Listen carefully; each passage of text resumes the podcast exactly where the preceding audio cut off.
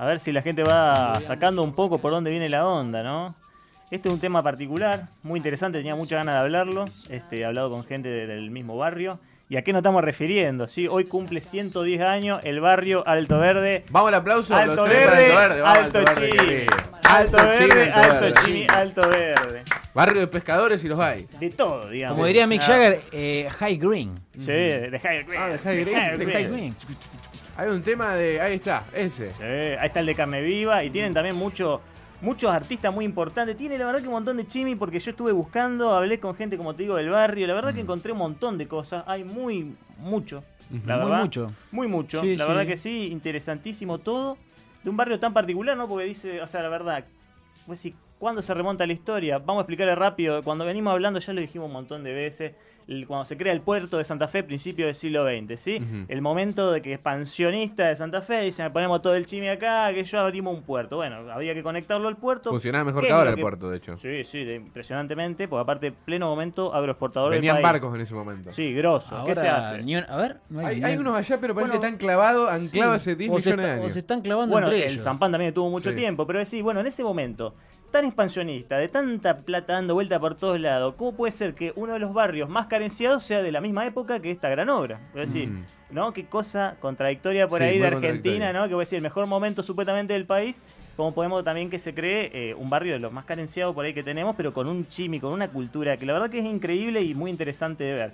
¿Cómo se logra todo esto? ¿Cómo se- Vamos a empezar a desarrollar la historia.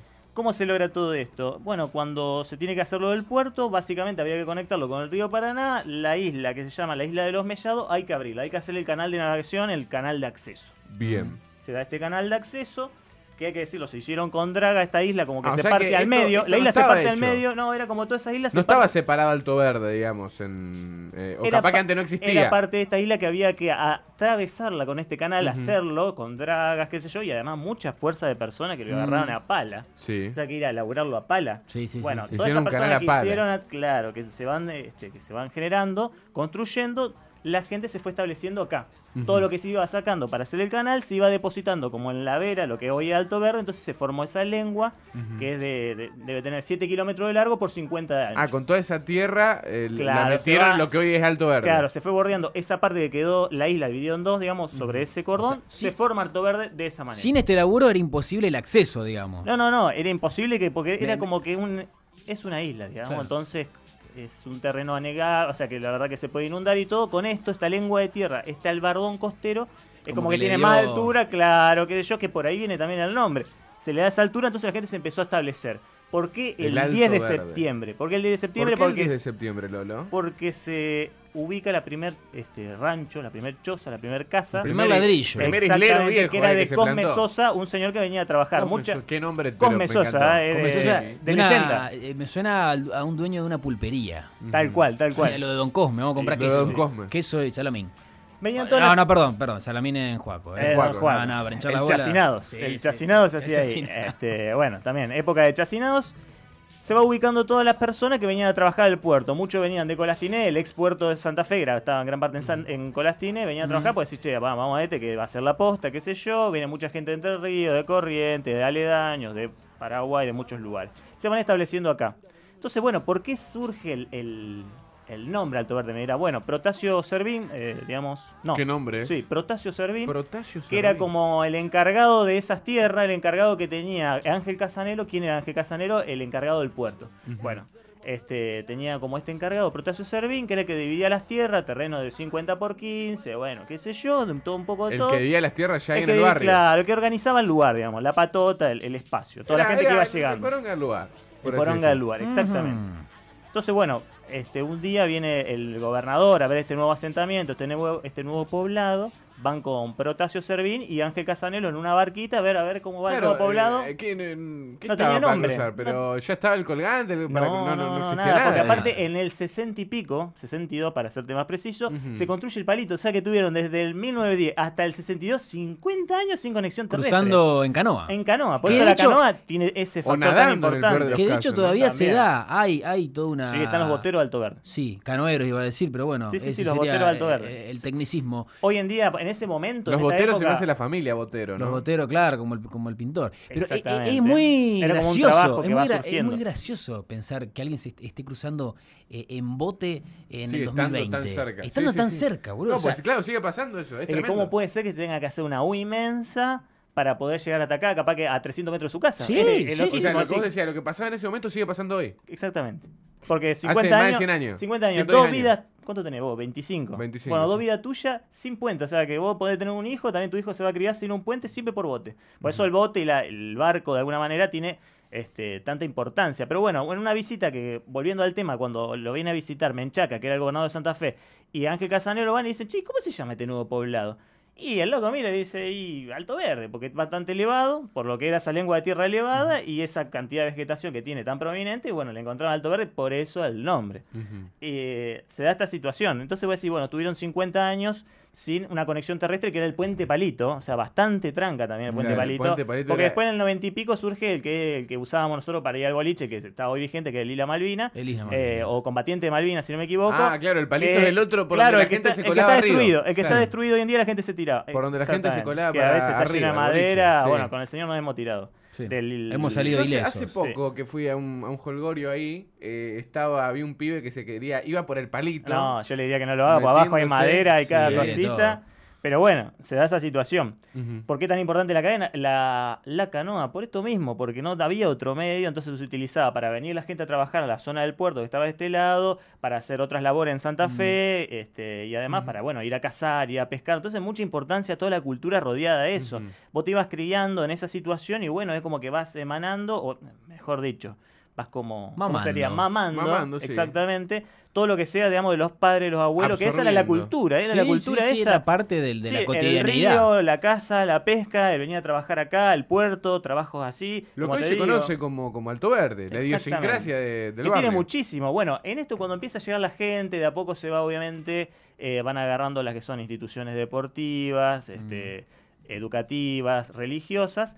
¿Quién llega más o menos a principios del 30? Re importante, uno de los personajes más importantes que tendrá Alto Verde, si bien no nació acá, tuvo gran parte de su infancia y súper interesante Se me historia. viene a la mente el único que referenciado a Alto Verde, Horacio Guarani. Horacio, Horacio Guarani. Guarani. Le di, le Principio pegué. del 30, es una banda. Todavía no había pasado lo del caníbal de Cayatá. ¿Qué año fue Imagínate. esto? ¿Mil nueve- 1930. 1930. Llega acá con 5 o 6 Oh. años, loquito. Qué crack. Venía de una familia que el padre complicado había trabajado en la ¿Ya forestal. tomaba vino? Ahí no, no, pero ahí va, ahí va, Pero ya va iba- absorbiendo iba todas estas incursionando. cosas. Va empezando a tomar todo eso en esta, en esta época muy chiquito, empieza a venir acá. Eh, bueno, viene con la familia, el padre se queda sin trabajo, familia de 14 hermanos, se empiezan a dividir todos por toda esta zona de Santa Fe. Era muy común que antes vos decís, bueno, vos quedate con este pariente que te pueda mantener y así, así se fueron dividiendo. Él queda con un pariente en un almacén de ramos generales de Alto Verde. La madre después, bueno, este, dicen que ah, tiene un terreno, supuestamente con madera y eso, y lona, y pintándole la cal, hace una casa, hace un rancho, la madre con todo ese laburo. Después empiezan a traer la- las hermanas que habían quedado al lado de Santa Fe, bueno, se va armando de nuevo la familia, pero él había Traer las quedado... hermanas que como que si fuera a 10.000 kilómetros. me Sí, Pero imagínate en toda esa época, todos divididos no, en distintos claro. lugares porque no había manera 1930. tampoco de darle de comer a tanta gente, decir, bueno, vos con este pariente, vos con este. Él le toca con un pariente que tenía un, La pesca al día un al- eh, almacén de ramos generales. Él, va, él se va criando en eso ya trabajando de chico. Tiene un poema, por ejemplo, que habla de que, de que se habían robado su infancia porque no la vivió casi. De chiquito empezó a laburar como loco. Vos decís, ¿es importante su paso? Sí, porque parte de su nombre artístico y parte de lo que él se transforma después tiene que ver muchísimo con Alto, muchísimo con Alto, con Alto Verde. Sí. Tiene un tema dedicado a Alto Verde. Es muy importante además que cuando él servía en este, en este almacencito, cuando venían a la noche a chupar, que se quedaban, los que bueno, jugaban a las cartas, los boteros, las cosas. Mamó todo mucho de ahí él también, y ¿no? sí, él se quedaba sirviéndole la bebida a la gente y ahí Claro. se quedaba con todo todo borracho que se quedaban, ¿entendés? Eh, tocando música, guitarreando. podría decir que- eh, también viendo peleas. La música, la, perdón, la musa, la musa inspiradora, en este caso de Horacio, fue todas estas vivencias que él ha tenido a lo largo de, de su historia. No, y muchas aparte- letras que habrán salido de ahí Sí. también. Sí, aparte el nombre nada que ver, porque el nombre es eh, Heraclio, nada que ver. Ni siquiera es guaraní, es guaraní su apellido.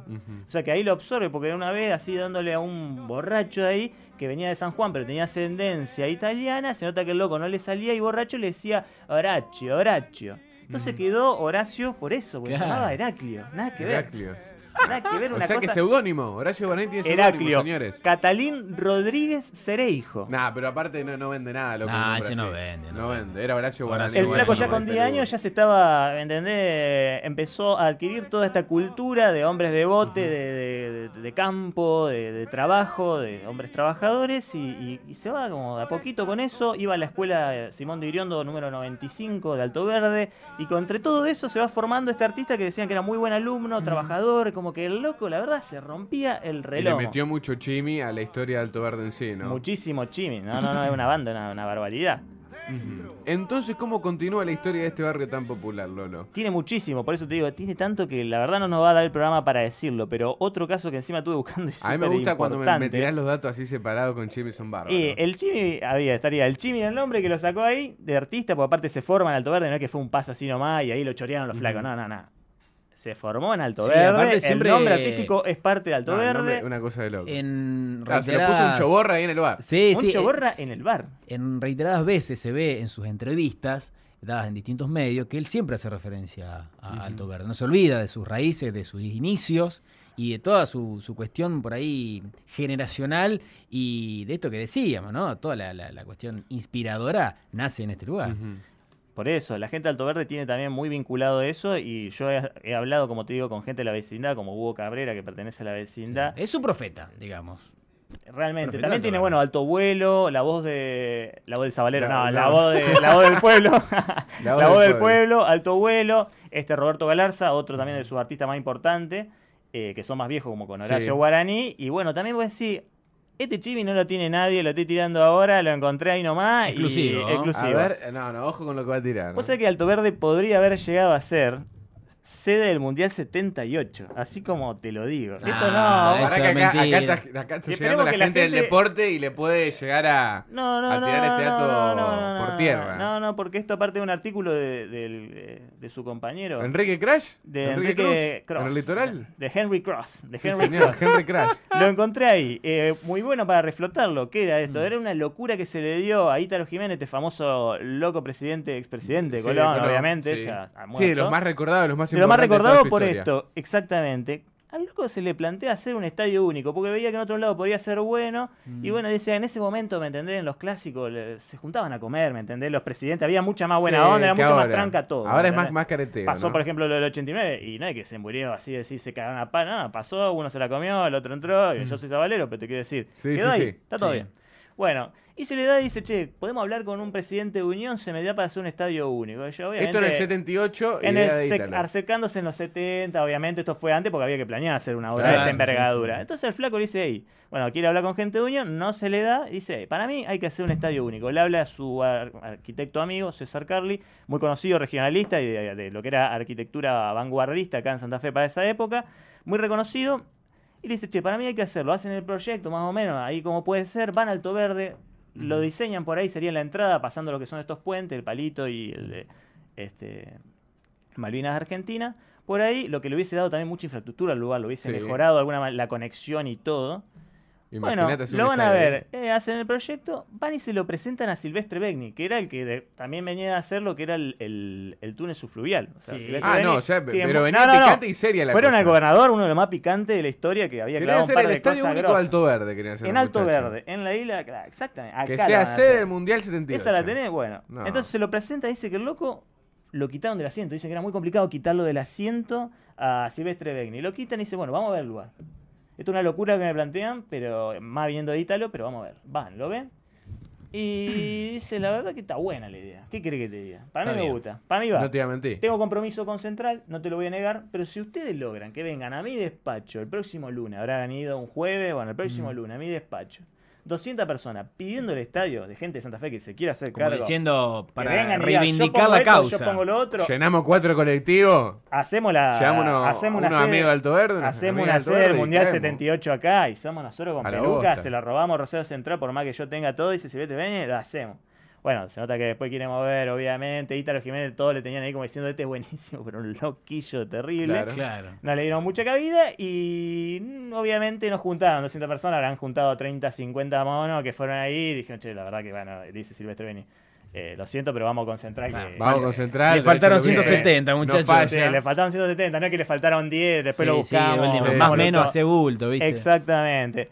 Y, y bueno, no se dio, pero hubiese sido una alta locura. Aparte, hubiese mejorado mucho que era el barrio. pero en cuestión de conectividad, yo creo que mínimo hubiesen hecho un acceso, estoy señalando en este momento, la parte sur de, de Alto Verde que conecta básicamente con el centro de la ciudad. Sí, exactamente. Si, está, todo hubiese sido mejor. Por eso te digo, hubiese Alto sido Verde, fantástico. esto una- siempre lo venimos, lo venimos diciendo, nos queda poco tiempo, pero Alto Verde hubiese sido muchísimo mejor si hubiese tenido más conexión, digamos, porque ha quedado muy recluido y eso es culpa de todos, de todos nosotros, también a veces el estigma social que carga la persona de Alto Verde para buscar Mm. un trabajo, para todo lo que sea, Sí, digamos. coincido. Es como decir, sí. arrancan la carrera a veces 20 kilómetros antes con toda la cultura que tiene todo el chimi. Evaristo Franco, el que escapó de la caída del puente colgante, era Alto Verde. Y sí. La gente, gente, era Alto Verde, Y o sí. sea, tiene mucha connotación, mucha cultura ¿Y en qué venía el tipo? En importante. bicicleta.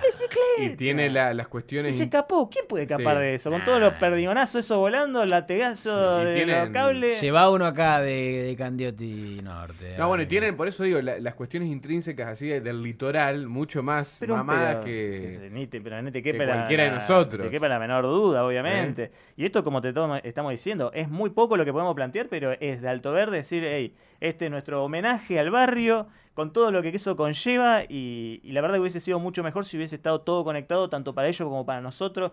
Y mirad, los comedores de pescado que no hemos perdido. Y tanto que a algún día veces. se conectará. Ojalá, ojalá, sería lo mejor para todos.